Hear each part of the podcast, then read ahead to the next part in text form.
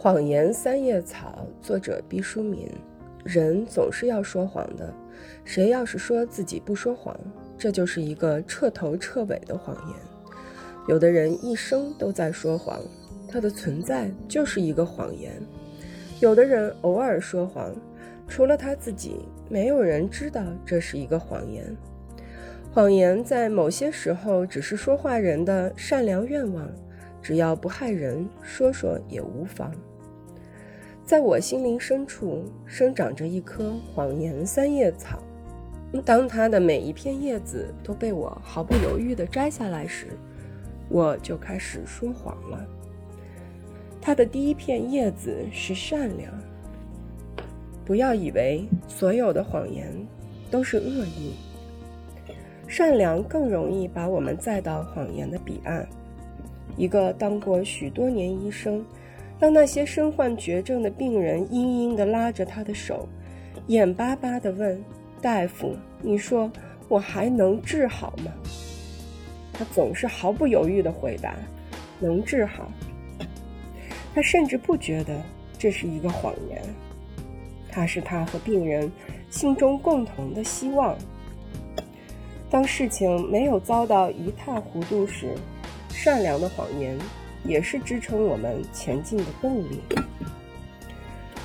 三叶草的第二片叶子是谎言没有险恶的后果，更像一个诙谐的玩笑或委婉的借口。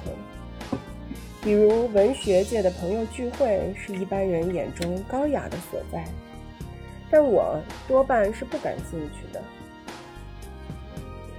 不过人家邀请你是好意。断然拒绝，不但不礼貌，也是一种骄傲的表现，和我本意相距太远。这时，我一般都是找一个借口推脱了，比如说我正在写东西，或是已经有了约会。第三片叶子是我被自己孤独，谎言可以为维护自尊心而说。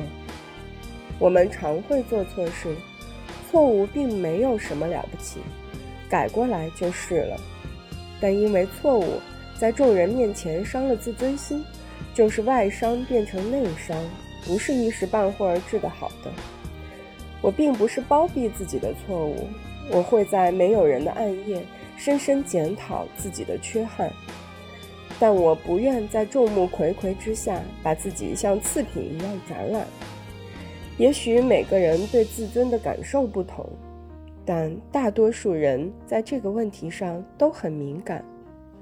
为了自尊，我们可以说谎；同样是为了自尊，我们不可将谎言维持得太久，因为真正的自尊是建立在不断完善自己的地基之上的。